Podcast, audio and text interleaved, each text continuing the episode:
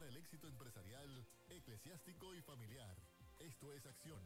Esto es crecimiento. Esto es liderazgo extremo con Emanuel Figueroa.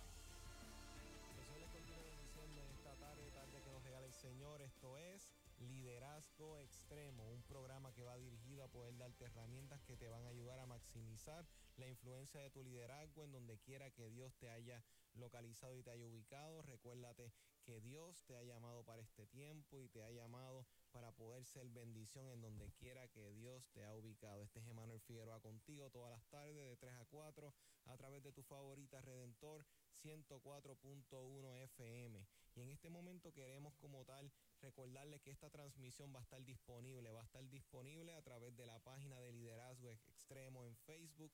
Así que te invitamos a que te conectes, que comentes, que compartas la transmisión para que otras personas puedan ser bendecidas a través de estas herramientas que hoy van a ser impartidas. Y queremos recordarte que este programa luego va a estar disponible también en las redes sociales, va a estar en Spotify y en YouTube, así que puedes eh, utilizar las otras herramientas para seguir eh, repasando sobre el contenido que hoy va a ser compartido.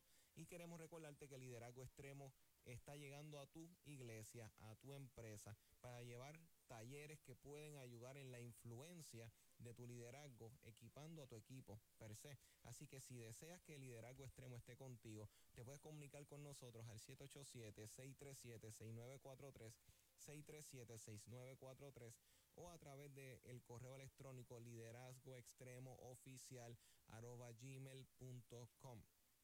Y queremos reconocer, al igual que ustedes, a nuestros auspiciadores, Farmacia San Miguel en Fajardo. Si tú necesitas vitaminas, medicina u otros artículos para la salud, comestible entre otros, debes considerar la Farmacia San Miguel en Fajardo. Comunícate con ellos al 787-863-1870, 863-1870. Y por último, si deseas la oración, deseas dejar algún saludo, algún anuncio, te puedes comunicar con nosotros. La línea telefónica es 787-751-6318, 751-6318. La pastora Edith, la pastora Esther están en los teléfonos para poder asistirte en lo que necesites. Por última vez, 751-6318.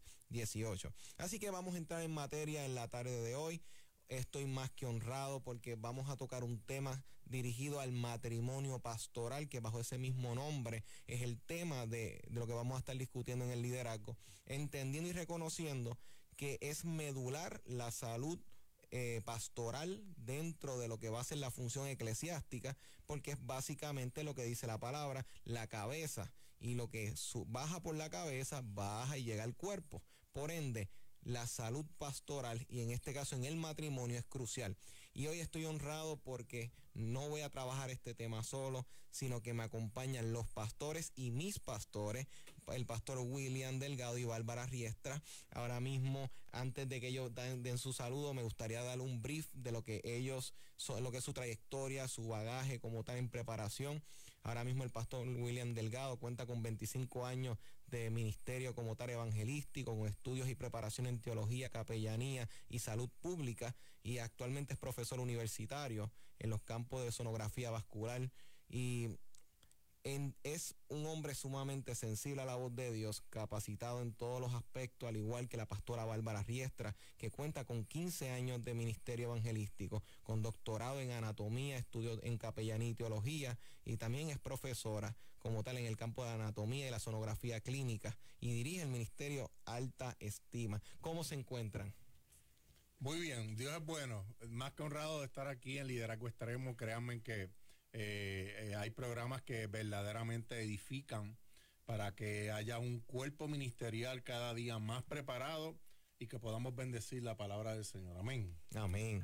Muy contenta de que de estar nuevamente aquí contigo, Manuel. No, estamos más que contentos y sé que como anteriormente han sido de bendición para las personas, eh, van a ser también hoy porque cuentan con experiencia, porque uno puede tener mucho conocimiento este, teórico, pero cuando uno lleva experiencia en lo que uno está trabajando, pues eso le da un toque, un sabor diferente a lo que uno está presentando y sé que las personas van a ser bendecida.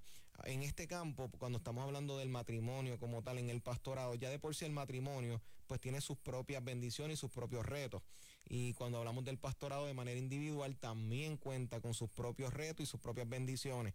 Cuando las dos cosas están juntas, pues me imagino que tiene que ser una aventura en cuanto a lo dinámico, todo lo, que puede presentar en todos estos escenarios.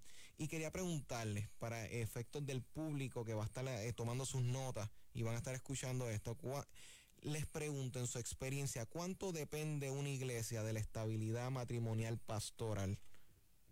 Pues mira, eh, depende mucho, depende mucho más de lo que nosotros nos imaginamos. Eh, yo en diálogos con, para con mi esposa, eh, empezamos a buscar una serie de significados, tal vez de lo que el mundo ve, lo que es la palabra estable. Y si tú te das cuenta, curiosamente, la palabra estable eh, se mantiene sin peligro de cambiar, caer, creer y desaparecer, o que mantiene o recupera un equilibrio. Oh, excelente. La palabra equilibrio es muy importante. ¿Por qué? Porque, pues, número uno, dentro de lo que depende de la estabilidad del matrimonio pastoral, pasan eh, tres situaciones. Número uno, no se trata de no tener problemas o desacuerdos o diferencias. Eh, todos tenemos retos matrimoniales, más cuando somos pastores. Se trata de cómo trabajamos y vencemos esos desafíos y nuestra relación se sostiene de pie. Fíjate, a veces entendemos que el que estar estable matrimonialmente con el pastor Tal vez es que no es que no hayan discusiones, no es que no hayan desacuerdos, es que nosotros podamos tener un equilibrio dentro del pastorado, eh, entendiendo que Cristo es el centro de cada una de, las decisiones y cada una de las experiencias pastorales que nosotros tenemos. Cuando yo te hablo de equilibrio, la palabra es tan importante dentro de lo que tiene que ver la estabilidad matrimonial pastoral que cuando yo miro a Bárbara a los ojos, yo tengo que ver un equilibrio en ella, ella tiene que ver un equilibrio en mí y que nosotros podamos entender que todos los retos matrimoniales que tenemos de frente no solamente son personales, sino pastorales. Y que nosotros podemos ver a Cristo en medio de todo esto.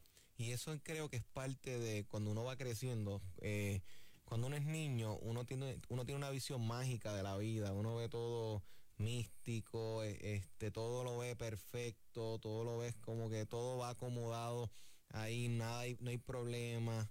Y hay unas visiones a veces muy, en ese sentido, valga redundancia, eh, infantiles tal vez, que aunque son un poquito fuertes, de lo que viene siendo el matrimonio, el pastorado. Entonces, cuando esta mentalidad no madura con el tiempo, al ver pastores que están expuestos a todas las posibilidades de la realidad de la vida, de todos los compromisos, los contratiempos, pues entonces se les pone una demanda que no es real en el pastorado, en el matrimonio, que a la congregación en vez de ayudar, a veces lo que pueden provocar es desayudar, incluso poner más presión por una expectativa que no es real. Fíjate, no todos los pastores tienen un canal de YouTube. No son influencers, ¿verdad? Pero realmente, aunque no tenemos un canal mucho de YouTube, somos de influencia a una congregación que nos está, nos está viendo en ejemplo. O sea, ya cuando inmediatamente uno entra al pastorado, no somos William y Bárbara, somos los pastores. Entonces, pues tal vez eh, eh, la gente se sorprende cuando yo estoy predicando y me encanta hacer eso. Dicho sea de paso en mi congregación, no lo tiendo a hacer mucho fuera cuando estoy predicando.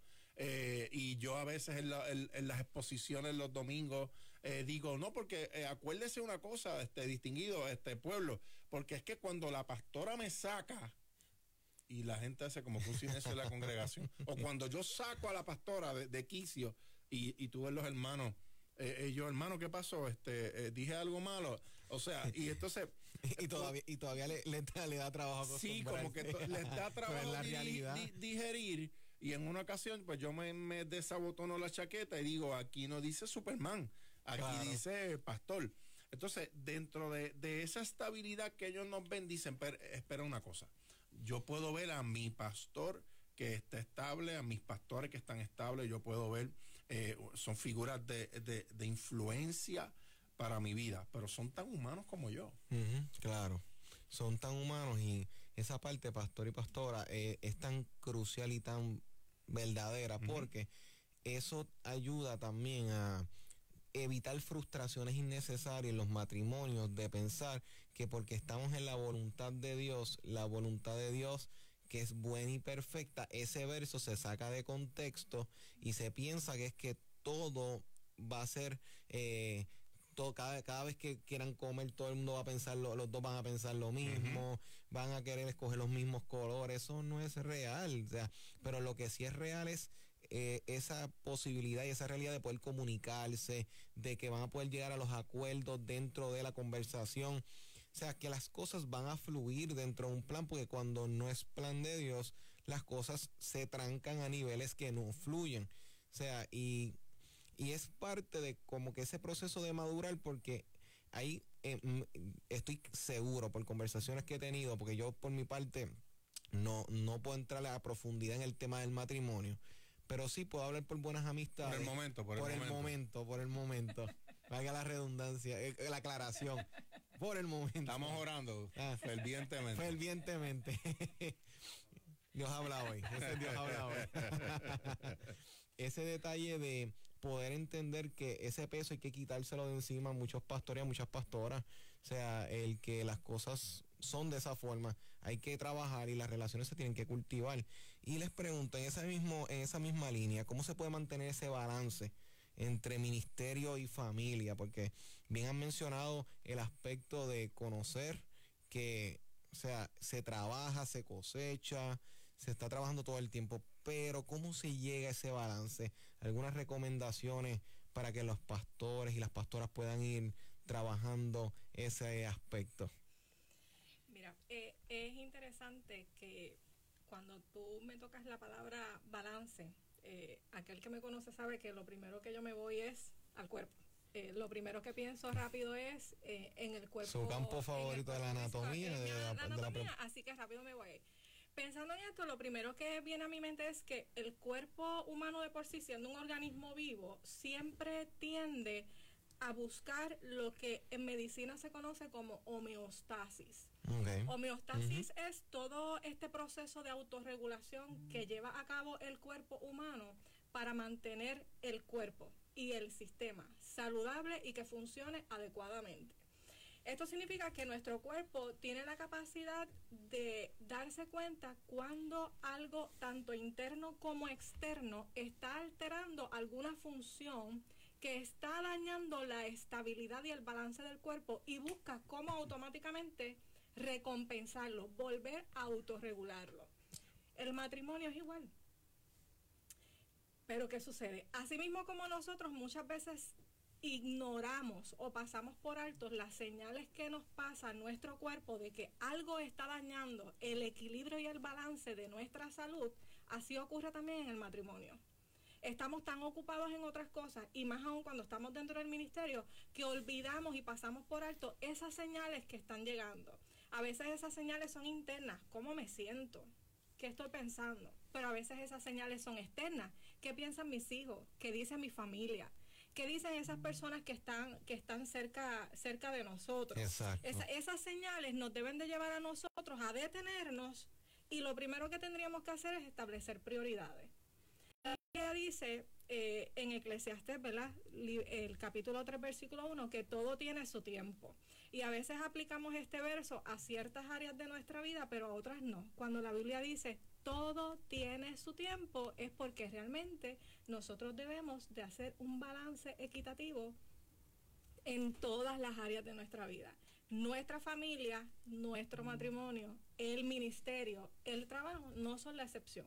No podemos hacer balance en unas cosas sí y en unas cosas no. Correcto. Tenemos que entonces buscar la forma de determinar cuáles son mis prioridades en este momento, teniendo siempre en consideración que la primera prioridad que nosotros tenemos siempre es mi pareja, es mi cónyuge, es mi familia, es mi casa. Esa, esa es mi primera prioridad. No es el ministerio. Ministerio es servicio. O sea, mi primer servicio, mi primer ministerio es mi casa. Es mi esposo. Si mi esposo no se siente feliz, si mi esposo se siente incompleto, si mi esposo ve mis faltas, pues entonces no estoy siendo tan efectiva como estoy pensando. Ya entonces, una vez uno determina esa prioridad Las prioridades, como te dije ahora, nuestra prioridad siempre debe de ser nuestra familia, pero hay en, en, el transcurso del tiempo hay prioridades en la marcha, ¿verdad? Claro. Tú no atiendes todos los asuntos a la vez, tú vas atendiendo un asunto por día, un asunto, Después tú tienes que distribuir entonces correctamente el tiempo. Me, me sorprendió mucho que estaba buscando, estaba leyendo estadísticas sobre los pastores y unas estadísticas que se realizaron en los Estados Unidos dicen que los pastores pasan más tiempo dedicados a los asuntos del pastorado que a los asuntos familiares. Le dedican más tiempo a las personas que tienen a cargo que a su familia, a sus hijos, a su cónyuge. Inclusive eh, eh, las estadísticas dicen que un pastor promedio trabaja entre 50 y 70 horas semanales un pastor que se dedica completamente al ministerio, o sea, quitando el, el, trabajo externo, eso es un montón. Y esa estadística también la trajo el sábado pasado el doctor Samuel Pérez, que usted está oh, que la están mencionando ahora, pastora.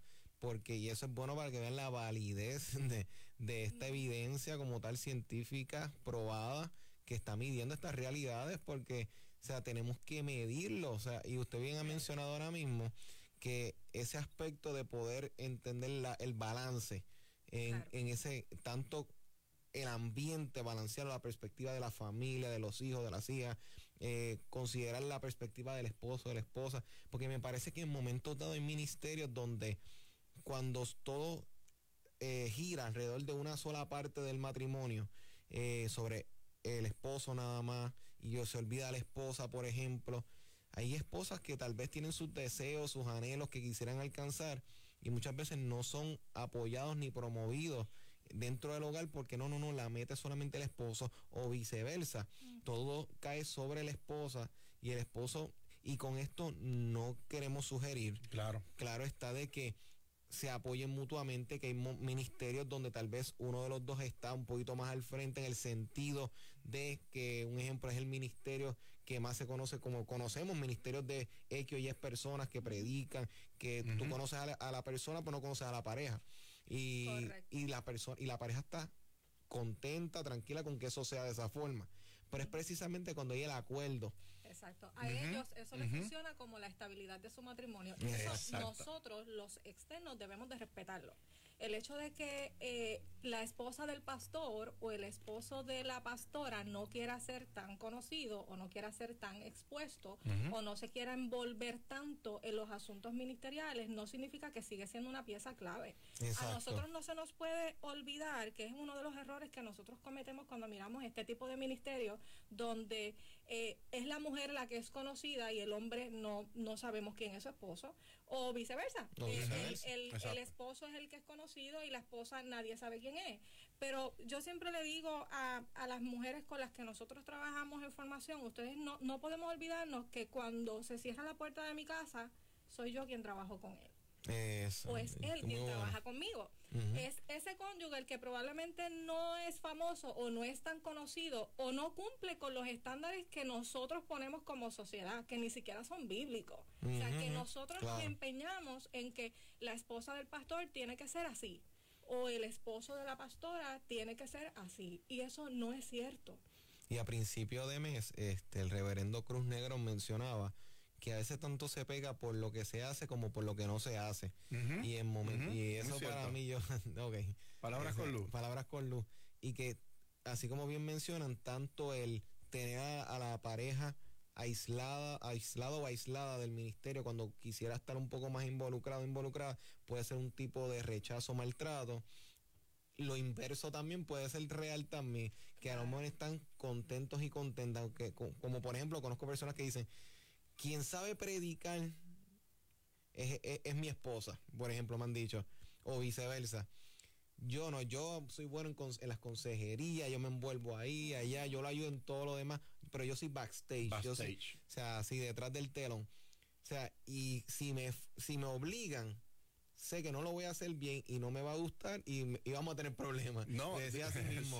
No, y, dicho eso de paso, yo tengo una experiencia con, con Bárbara. Me acuerdo que eh, eh, la misma semana nosotros nos ungen como pastores y esa misma semana yo le digo, pues uno está con el pompeo, ya tú sabes, el primer amor, eh, el primer año pastoral, ya tú sabes que tú te quieres comer el mundo.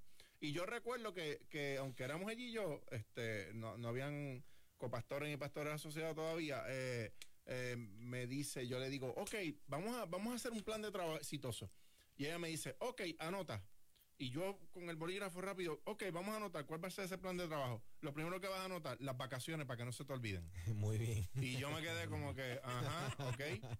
Ok, o sea, la caché en el aire. Pastor que me estás escuchando, pastora que me estás escuchando, líder eclesiástico, este, eh, eh, eh, y entendí, no, no por una revelación grande, porque le encantan tanto los cruceros a mi esposa, pero cuando fuimos a nuestro primer crucero, recuerdo como experiencia que ella me pregunta, amor, ¿qué fue lo más que te escuchó? Tal vez ella iba a esperar eh, las comidas, ¿verdad? Eh, las comidas y todo. Y yo le dije, ¿tú sabes lo más que me gustó? Apagar el celular un domingo y prenderlo el otro domingo. Amén. Y ella, y ella entendió. O sea, ella entendió, yo también entendí. ¿Por qué? Porque eh, a nosotros no, no, no, no, no nos incomoda, obviamente, como pastores, trabajar con gente, ver frutos, ver cambiar vidas es, es un, algo tan excepcional, hablando de cristocéntricamente hablando. Pero, pero hay que sacar ese balance, eh, pastor, pastora que me escuchas, para que tú puedas tener una vida de éxito. Y tal vez eh, eh, tú lo podrás buscar, porque muchas cosas de la Biblia tienes que aprender a interpretarlas y asumirlas. Eh, si no sacas tiempo literalmente para tu cónyuge, eh, no vas a tener éxito en lo eclesiástico porque estamos brincando canales. Estamos brincando canales, miente. Y eso, este, para mantener una relación, o sea, eh, es tan peligroso el uno ser exitoso en una cosa y, y ser un, o sea, estar derrotado, derrotado en la otra, me explico.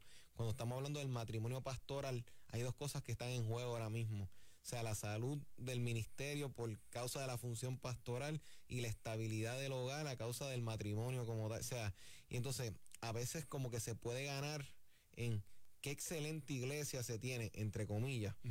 Eh, pero entonces en la intimidad, en el hogar, pues se quieren matar en otros escenarios.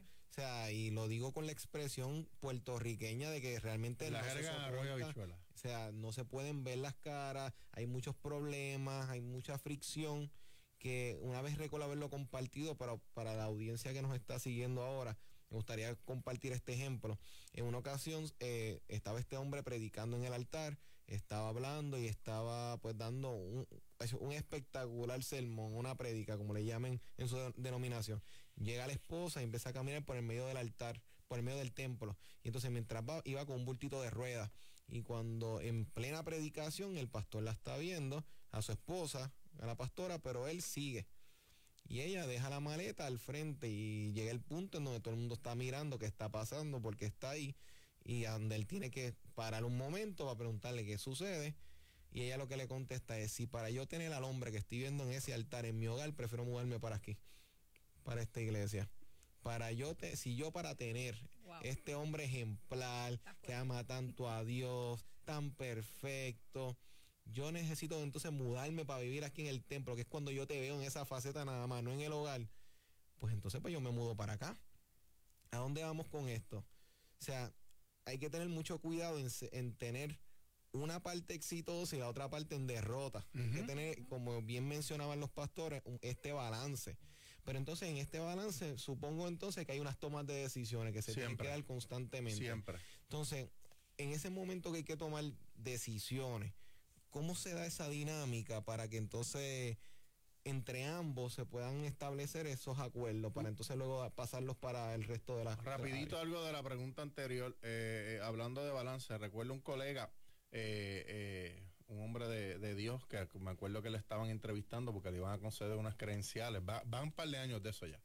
Y yo recuerdo que, después que le hacen la entrevista eh, vía, eh, vía cámara y todo, y qué sé yo, ni qué, pues mira, tú cualificas esto y todo, ya tú has pasado un 50% de la entrevista. Y le dijeron, ¿cómo con 50%? Sí, nos toca hablar con tu esposa ahora. Wow. Entonces, tú sabes, la mejor que puede testificar del balance que yo puedo obtener ministerialmente y en la vida se llama Bárbara Riestra, la pastora Bárbara Riestra, y viceversa. Eh, eso es tan y tan importante que nosotros tenemos que tener presente, tener presente un gran estado de mayordomía con nuestro tiempo. Eh, Si entramos ahí no, no salimos, este, No, Pastor Emanuel, es- pero, es un pero, es- un pero es, bueno. es algo que, te- que, que no va a venir un ángel del cielo, ¿verdad? Con esto no quiero ofender a nadie, no va a venir un ángel del cielo a decirte, yo te voy a preparar la agenda, no, la agenda la prepara uno. Claro, Eh, eh, no, bíblicamente la agenda la prepara uno y uno sabe cuándo decir que sí y uno también tiene que aprender a decir que no. No, y que hay que aprender. Dentro de las decisiones que hay, de tomar, que, hay que tomar. Exacto, porque hay cosas que Jesús las resolvió subiendo un monte santo y sagrado y hay otras que las resolvió sentándose en la mesa. O sea, y hay- e- ese balance ministerial hay que tenerlo.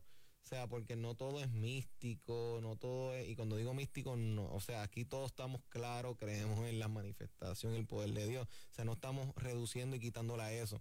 Es que a veces le estamos dejando a Dios lo que nos corresponde a nosotros como pareja en este caso, o sea, dialogarlo, trabajarlo, o sea, como dicen en inglés, el elefante en, el, en la sala, o sea, eh, el, el problema que está en el hogar, que se ignora, que está ahí parado mirando y no lo estamos enfrentando. O sea, hay momentos en donde se requiere intervención, ayuda, consejería. O sea, las consejerías no son pecados, o sea, las consejerías matrimoniales tampoco lo son. Eh, Primero, uno se tra- lo trabajan entre ambos y si no se puede entre ambos, pues lleguen al acuerdo. El problema es que cuando no hay esa comunicación o ambos no están viendo lo mismo, pues entonces hay que se puede dar esa serie de situaciones que entrando a lo de las decisiones, eh, la conversación, que precisamente que, quisiera preguntarle en su experiencia, cuando hay que tomar decisiones en el pastorado, en la vida matrimonial, ¿cómo lo trabajan? Porque en momentos supongo que están de acuerdo, pero en momentos tal vez, mira, yo pienso que puede ser de esta forma, pienso que puede ser de esta otra. Este, ¿cómo, ¿Cómo lo van trabajando? Pues mira, yo te, mira, pues, te va, te va tal vez a resultar curioso lo que te vamos a, lo que te vamos a contestar. Este, eh, pero tú tienes que conocer el temperamento de tu cónyuge a nivel, escúchate bien, a nivel personal, a nivel espiritual. Te voy a dar un ejemplo, pastor, ¿cómo que conocer el temperamento de tu cónyuge? Te voy a dar un ejemplo cuando tú llegas del trabajo. Regularmente nosotros los varones cuando llegamos del trabajo, llegamos estresados, llegamos tal vez malhumorados, llegamos tal vez eh, de una manera que no es la más correcta para que Bárbara me dé una, una, una noticia eh, que tal vez me vaya a impactar. Pues ya tú sabes que Bárbara está pendiente, yo llego, eh, yo me doy un baño, si acaso me recuesto, eh, contesto los emails, qué sé yo ni qué. Y cuando Bárbara ve el momento indicado, ahí entonces que ella analiza el temperamento, si yo estoy high, o si yo estoy medium, o si yo estoy low. Sí, porque la gente habla, habla del low y del high, pero se olvida el medium. Claro. O sea, en el, en el high ni en el medium empiezas a trabajar eso. Cuando Bárbara ve que yo estoy en el low, para entonces tomar una decisión, que es lo que llamamos en, en, en el, en, en el arroz habichuela y la jerga boricua, que, que, que ya estoy con la mente en frío y no en caliente. Mira, este, mi amor, tenemos que trabajar esta decisión. Pasó esto, pasó esto, sea familiar, sea eclesiástico, sea matrimonial, sea de lo que sea. Por ejemplo, en ese caso, uno de nosotros dos, este, cuando se acabe el programa, yo le voy a decir quién es así, quién es el otro, ¿ok? Eh, eh, eh, uno de los dos es así. En el otro caso, en el otro caso, la otra parte, inmediatamente yo llegue, la persona tiene que decir lo que hay. Para que entonces esa persona cuando se va al baño a darse la tranquilidad y eso, piense la decisión correcta, que es la que tiene que tomar, y cuando tú vienes a ver, bueno, pues pastor, eh, eh, pastor William, ¿cuál, cuál, cuál es la, la, la, la, decisión correcta? ¿La A o la B? No, analiza el temperamento de tu cónyuge, conócelo específicamente, cómo es antes, durante y después de una situación. Entonces, a veces nos, nos somos unos duros memorizándonos lo que nos gusta a nuestro cónyuge. Le gustan las flores, le gusta aquello, le gusta lo otro, pero hay que memorizarnos tal vez esas asperezas que no le gusta a uno del otro para que la decisión que se tome sea la mejor. Eh, Y escuche esto, varones, escuche esto. Esto aplica más a los varones. Tenemos que aprender a escuchar y analizar. Me he ahorrado 20 mil palos. ¿Lo puedo decir? En, no, no hay problema. Eso la, la emisora no va a penalizar. No, no, no. Me, no, no. he- me he- me he ahorrado 20 mil palos por aprender a escuchar, a mi cónyuge, a la pastora. Hay veces que eh, cuando yo tengo una decisión, yo dije, wow, esta es la mejor decisión. Y allá viene esta señora que está aquí al lado mío y me dice, fíjate, yo veo esto y esto y esto. Ayer mismo, ayer mismo, ¿verdad que sí? Vamos, no te rías, no voy a, tranquila, que no voy a decir nada por, por las ondas radiales, tranquila.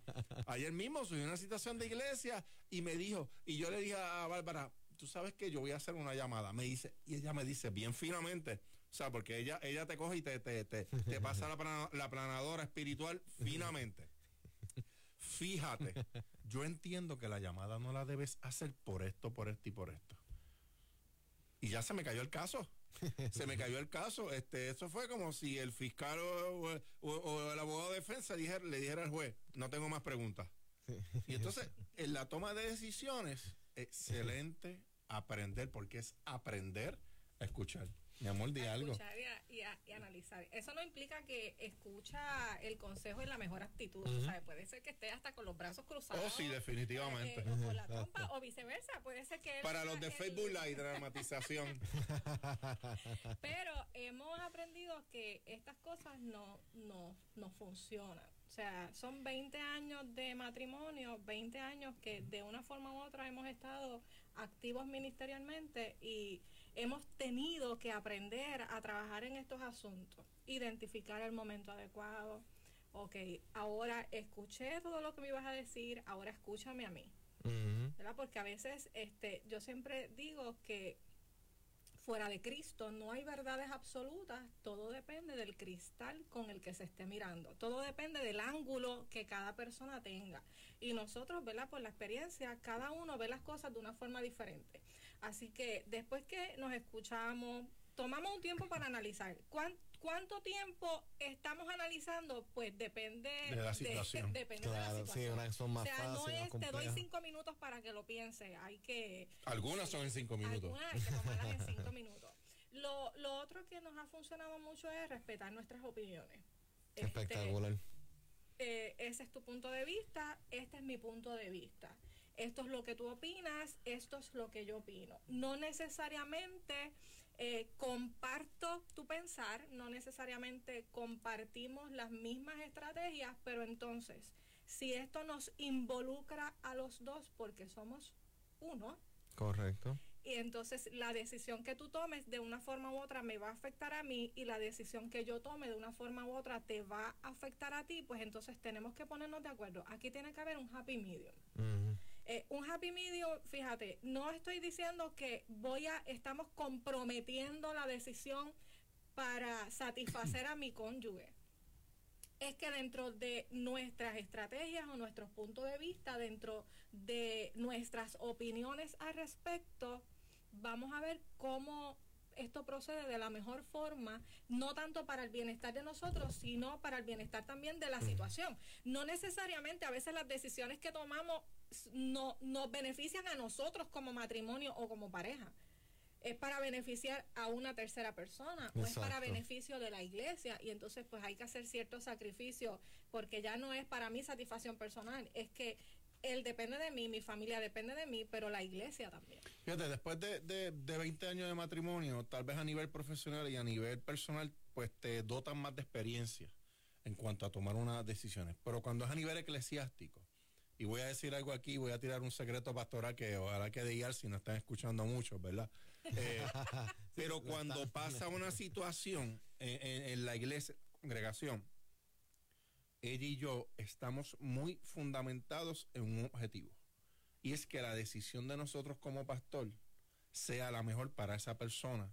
Porque si es una mala decisión, tú le puedes cambiar la vida a una persona para bien, pero se la puedes cambiar para mal. Y entonces ahí es donde entran muchos factores espirituales, muchos factores de madurez, muchos factores. Y tú tratas de hacer un, un mejor trabajo eclesiástico, al menos la pastora y yo no estamos en una queja de constante, tal vez, ¿verdad? Y, el comentario lo hago como con respeto, eh, que muchos comentarios de pastores en Facebook, que si aquel no me respeta, que si no me honra, que si esto, no, no, no. Eh, eso, eso viene con el package, eso viene con el package. Hay que enfocarnos en los que las personas que quieren crecer, que quieren echar hacia adelante y que van a llegar donde yo como pastor no llego. Y esa decisión va a ser crucial a nivel de congregación y a nivel de consejería para que esa persona alcance su propósito en Cristo. Y- Ese objetivo ya yo lo tenemos muy claro. Y les queremos recordar que las líneas telefónicas están disponibles, se pueden comunicar 787-751-6318, 751-6318, pas- este, pastores William y Bárbara con nosotros. Eh, precisamente es eso, respetar esa individualidad de la pareja, el poder respetar e incluso tener esos objetivos comunes. O sea, porque si tienen esos objetivos o metas dentro del proyecto que ambos están trabajando es mucho más fácil. Porque entonces si ambos están buscando el crecimiento este, como parte de sus eh, objetivos medulares, pues siempre que se vaya a tomar una decisión, siempre están esos objetivos presentes, que es como dice, ayudan a, a- a facilitar ese proceso. Entonces, y precisamente en esa misma línea, les quería preguntar que cuando tenemos esas metas como tal, o sea, porque entonces eh, sería crucial tener unas metas claras y fijas que ayuden entonces en el proceso de cada vez que se vaya a tomar una decisión, ya esto, esto y aquello, ya esto está dialogado y esto se está, da por sentado y ya las demás decisiones fluyen en ese canal. Para los, las parejas que nos están escuchando, los pastores, ¿qué algunas de esas ideas o esos objetivos que serían buenos que, estuviera, que tuviesen en común la pareja dentro de ese pastorado, cuáles pudiesen ser algunas de ellas, como por ejemplo? Le cedo el turno a usted, señor. Mira, eh, para nosotros como, como meta, eh, la primera meta común que nosotros pudiéramos tener tanto eh, en nuestro matrimonio como eh, en el pastorado o en cualquiera de las áreas en las que nosotros nos podemos mover es reflejar y glorificar a Cristo en medio de todo lo que nosotros hacemos. Excelente. Que no se nos olvide que en todo lo que yo haga, por más sencillo que sea, en todo lo que nosotros nos, po- nos proponemos, por más sencillo que sea, que la, podamos dar a conocer a Cristo en medio de eso. Ok. Una de las cosas que a nosotros no se nos puede olvidar es que el matrimonio está diseñado precisamente para darle a conocer a la gente la relación que Dios quería entre Cristo y la iglesia. Si nosotros mantenemos eso en claro y buscamos en todo, ya sea eh, en la familia, en el ministerio, en el trabajo, en el área profesional, cumplir con mi asignación de vida y que en todo lo que yo haga se vea manifiesto Cristo, yo creo que somos exitosos. Eh, nuestro crecimiento espiritual, nuestro crecimiento profesional, una de las cosas que yo siempre eh, digo en mi en las conferencias que me invitan así motivacionales en el área profesional eh, la gente a veces dice ¿por qué ella habla tanto de su esposo? este yo vivo agradecida de el hombre que yo escogí fíjate dije no el hombre que Dios me dio porque a veces pensamos que eso es una varita mágica de que Dios tiene a esta persona y, y punto. O sea, Dios provee, pero yo escojo. Así que si escojo mal, escogí mal yo. Si escogí bien, escogí bien yo. Así que yo vivo orgullosa del hombre que yo escogí, ¿verdad? Con la sabiduría que me dio el Espíritu Santo. Porque William ha sido una persona clave en, mi, en mis metas personales y en mis metas profesionales. Yo recuerdo que cuando nosotros nos fuimos a casar hace 21 años atrás, 20. bueno, 21 años porque un año. Eh, cuando nosotros nos fuimos a casar, alguien en algún momento dado dijo, eh, tú no vas a poder alcanzar tus metas porque una vez tú te cases, es- esa persona con la que tú te vas a casar te va a limitar a tú hacer todas las cosas profesionales y todas las cosas ministeriales que tú quieras hacer. Wow. Eh, y eso a mí me, me trabajó mucho. Yo decía, wow, si eso es cierto, me tronché la vida. Porque cuando yo decido eh, casarme, todavía yo estaba en mi segundo año de universidad. O sea, todavía yo prácticamente no, no había tomado ni, ni una decisión clara por muchos cambios que estaban ocurriendo de hacia dónde me iba a dirigir. Sin embargo, William fue esa, esa clave en mi vida que esa, esa brújula que Dios utilizó para decirme, fíjate mi amor, si no puedes hacer esto, ¿qué tal esto? Este, y, y, y me fue llevando. Una de, de las cosas que yo agradezco es que no hay nada, nada, nada que yo me proponga hacer o que yo diga una idea, ay, me gustaría, yo no he terminado de decir bien la frase cuando ya él tiene la cartera, las llaves en mano y me dice, vamos, ¿para cuándo es que? es?". Y entonces a veces soy yo la que te, espérate, eh, papá, vamos a, vamos a, a pensarlo, tú sabes, esto no es así. Me dice, al fin del mundo quieres ir por un sueño, al fin del mundo yo te acompaño para que tú, para que tú lo logres. Ahora bien, eh, yo busco también que él crezca y que, y que él este, logre también sus metas y sus sueños. Yo soy esa persona que está entonces detrás de él, mi amor, tú puedes, mi amor, tú puedes tú puedes dar más. ¿Qué te gustaría hacer? ¿Te gustaría alcanzar más estudios profesionales? Porque cuando la gente mira hacia acá y dice, ah, la pastora terminó un doctorado. ¿Y el pastor? ¿Dónde, de- ¿Dónde están los estudios profesionales del pastor? Pues mira, el pastor tuvo que hacer una pausa en su vida para que yo lograra un sueño. No es porque no, lo, no los quiera lograr. Y yo le digo, bueno, mi amor, ya, ya yo terminé. Ahora, si tú quieres, pues puedes seguir haciendo otras cosas. Y me dice, déjame aquí tranquilito, que yo estoy bien. Sí, eh, no, en no, el- en no, el ya no vislumbro ministerio". terminar cirugía cardiovascular. Tranquila, te puedes quedar tranquila. Pero si él estuviera, si él deseara completar alguna meta en, en su vida, tuviera algún sueño eh, por alcanzar, yo estaría dispuesta a hacer lo- los arreglos que fueran necesarios para que él los pudiera cumplir de la misma forma que él ha estado dispuesto a hacer todo lo necesario para que yo cumpla los míos. Ahora bien, siempre tomando en consideración y siempre poniendo a Dios por delante, en el sentido de si esto aporta al- a la asignación de vida que Dios ha dado para mí, esto realmente es necesario para lo que Dios me asignó en este tiempo de vida que yo tengo en la tierra, pues entonces pues vamos. Dentro de esas metas comunes, algo que nosotros aconsejamos, y esto es un dicho de campo, yo en la oficina del doctor Pierre Morovi estuve muchísimo tiempo y aprendí mucho de esos, de esos ancianos, de esos, de esos dichos de campo. Y uno de ellos se pasaba diciendo, si tú, te voy a decir una cosa muchacho, si tú pones muchas cosas en la estufa, una de ellas se te va a quemar. Entonces, eh, eh, yo lo asocié rápido, yo lo cogí casi en el aire. Regularmente el 90% este, eh, eh, de las cosas yo las cojo en el aire. Me disculpan por el 10, ¿verdad que sí? Que, que- que siempre dejo de error. Eh, pero cuando él me dijo eso, yo la caché en el aire y entendí que lo que él me quiso decir es que, mira, tú puedes alcanzar todo en la vida, pero tú tienes que tener un orden, tú tienes que tener una pausa. Es como, como, como, como muchas veces mucha gente entiende o mucha gente no entiende lo que es una pausa.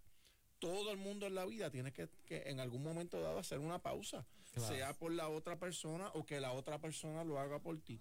Y dentro de esas pausas no quiere decir que Dios no esté en el asunto, no quiere decir que Dios no quiere que tú crezcas, no quiere decir que Dios haga unas cosas, porque fíjese, una de las cosas que mientras ella estaba haciendo, el doctorado en, en la anatomía y neurociencia, era que Dios estaba trabajando unas áreas que yo le estaba pidiendo a Dios.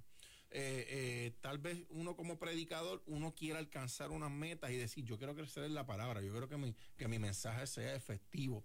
Y, y dentro de la congregación, y esto lo sabe Manuel, y para los que no lo sepan, eh, tenemos una situación entre relajo y en serio que yo le digo el sofá de la revelación, que es el que está en casa. Ah, y claro. cuando el que va en casa, todo el mundo dice, ¿dónde está el sofá del ¿Dónde está el pastor? sofá? Porque yo tengo unas experiencias sentado ahí en ese sofá eh, y que yo nunca había experimentado.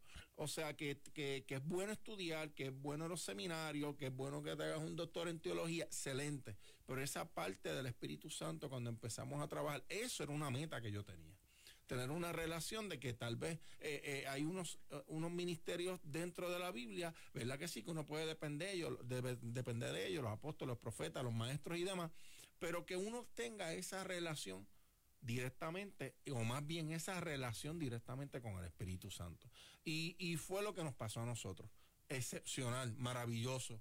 Este, eh, no tengo palabras a veces para describir lo que Cristo ha hecho cuando yo me propuse en mi corazón, te voy a buscar más.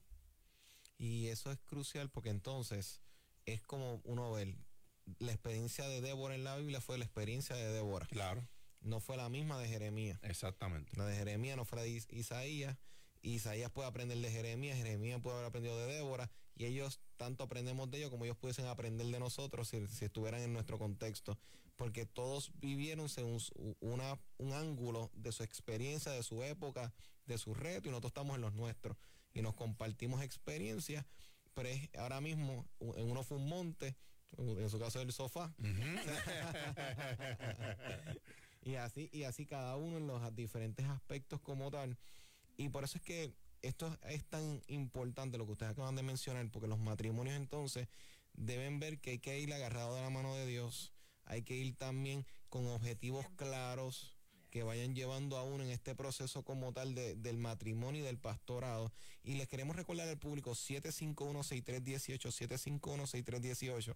Ya estamos acercándonos a los últimos minutos y es importante que vayan comunicándose si desean la oración por su matrimonio, por su familia, estamos en liderazgo extremo. Y eso que ustedes acaban de mencionar es tan importante porque muchos se alejan de Dios en el matrimonio porque a veces las tareas, es como decía una persona en una ocasión, que a veces estamos tan envueltos con la obra que nos olvidamos del Señor de la obra. Y entonces eso puede comprometer muchas cosas en el ministerio y en el matrimonio y de la misma forma los objetivos que como usted decía uno empieza con una línea y en el camino uno va añadiendo uno va viendo porque se va expandiendo el horizonte. El tener esa flexibilidad de saber que hay cosas que se van a mantener rígidas hay cosas que mira no esto también puede ser esto también puede ser a la misma vez.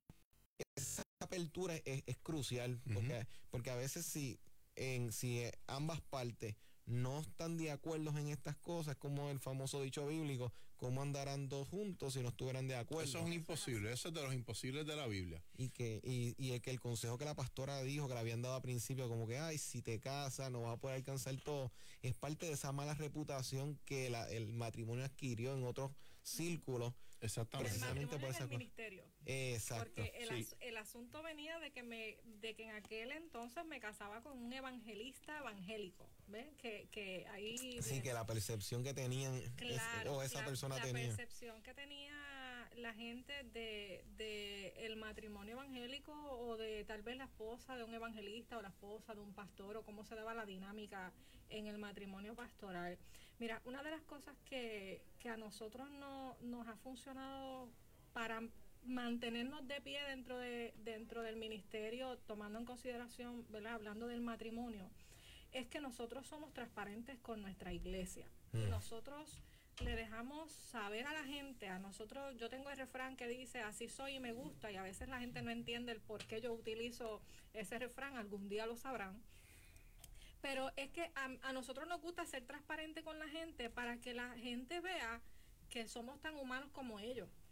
Que tomen en consideración que también nos enfermamos, que también nos desanimamos, que, que también nos cansamos, que hay días que al igual que todo el mundo no queremos ver a nadie, eh, queremos descansar, queremos apagar los teléfonos, este y, y, mantener mantenerle eso a la iglesia en primera plana, o sea, dejarle saber tu pastor está aquí por obra y gracia de Dios. O sea, somos pastores porque Dios ve en nosotros unos atributos que probablemente todavía ni nosotros mismos hemos descubierto. Pero eso no significa que somos perfectos y eso no significa que no tenemos altos y bajos, eso no significa que no tenemos problemas. Al contrario, eh, la forma en la que nosotros hemos trabajado nuestras situaciones, la forma en la que nosotros hemos enfrentado los procesos, la forma en la que nosotros hemos llevado a cabo eh, eh, el crecimiento espiritual, es lo que debe de servir para inspiración para los matrimonios que nosotros pastoreamos, inclusive para los solteros que nosotros pastoreamos. Eh, nosotros lo que tratamos es de que cuando nos miren a nosotros puedan decir, son imperfectos hasta más no poder. Sin embargo, la forma en la que trabajan nuestros pastores, eh, me gustaría emularla para tener un matrimonio mucho mejor de lo que pueden tener ellos. Claro, y, y esa humanidad en el proceso, para darle apertura a lo que Dios puede hacer, es crucial para ayudar a las personas incluso y, les agradezco porque sé que aquí hay tanta tela para cortar que podemos estar aquí una hora más cómodamente.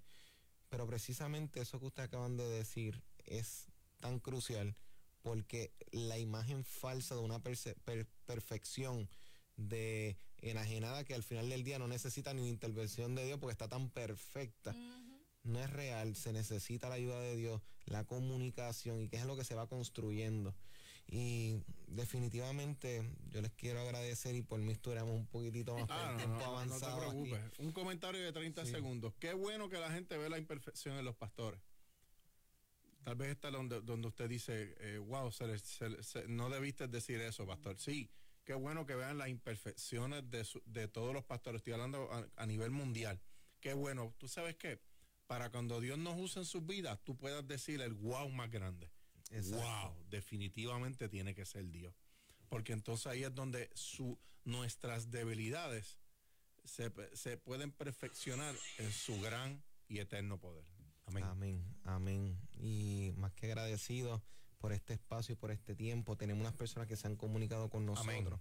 Tenemos ahora mismo Zulma Pagán, obviamente Candelario, está viendo, eh, envía saludos a los pastores. Amén. Jonathan Ortiz también saludos. Eh, Zoraida Ayala, este, pide oración por Benjamín Meléndez, salvación uh -huh. y liberación. Eh, María, una María pide oración por un bebé prematuro. Okay. Familia Molina por salvación. Este, Esther Molina, sanidad. Luz Ortiz, sanidad. Antonia Ponte, salvación y sanidad. De las Rodríguez por su matrimonio. Esther Maisone por sanidad. Noemí Lorenzo por sanidad. Eh, José Luis, sanidad y por su matrimonio. Y a Fernández, recuperación. Por favor, nos pudiesen ayudar, nos pudiesen dirigir en oración por estas personas. Claro que sí. Padre, en el nombre de Jesús te damos gracias por tu amor y tu misericordia. Mira cada una de las personas que han llamado. Podemos orar con gran libertad, Señor. Que a través de estas ondas radiales, Señor, este programa ha podido ver milagros palpables a lo que tú has hecho a la distancia, Señor. Gracias por cada una de estas personas. Gracias porque podemos declarar una palabra en este lugar y a la distancia, Señor. Se hace el milagro simplemente porque nosotros creemos que tú eres el Cristo que nosotros le servimos. En el nombre poderoso de Jesús, toda persona que esté declarando sanidad, toda persona que esté declarando salvación, toda persona, Dios mío, gracias Señor. Mira ese bebé prematuro a la distancia en el nombre poderoso de Cristo. Envío una palabra a sus pulmones en el nombre poderoso de Jesús. Sí, Mira el matrimonio de Adela Rodríguez, Padre, en el nombre poderoso de Cristo. Gracias, porque desde ya declaramos, Dios mío, que Él estará al lado de ella para que puedan servir juntos, toda recuperación de Ada Hernández, toda sanidad, Dios mío, en el nombre poderoso de Cristo. Simple y llanamente, nosotros nos corresponde creer lo que ya tú hiciste en la cruz del Calvario. Y traigo a estos cuerpos, Padre, traigo a estos cuerpos lo que ya, Dios mío, tú pudiste y sigues haciendo a través de esa cruz. Gracia y honra en medio de los tiempos, Señor, porque tenemos un Cristo con un espíritu vivificante que lo ha puesto en nosotros para poder seguir la misión y la obra en el nombre de Jesús. Gracias, Padre, por todas y cada una de estas personas. En el nombre de Jesús. Amén. Amén y amén. Agradecidos, pastores, y les pregunto ahora mismo, personas que deseen comunicarse con ustedes. ¿Cómo les pueden conseguir? ¿Cuáles son los medios como tal? Mira, mira, mira lo que es la toma de decisiones. ¿El tuyo o el mío? 787-365-9421. 787-365-9421.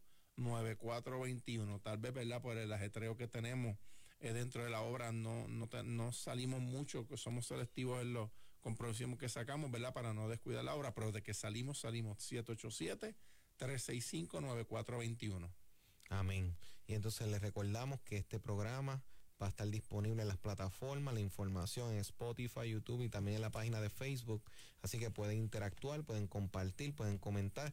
Y también recuerden, pastores este, Bárbara y William, lo pueden conseguir en las redes sociales este, y también interactuar con el ministerio. Nuevamente, gracias y que se repita muchas veces más. Amén. Así que les recordamos al público que nos vemos el próximo sábado en este mismo horario de 3 a 4.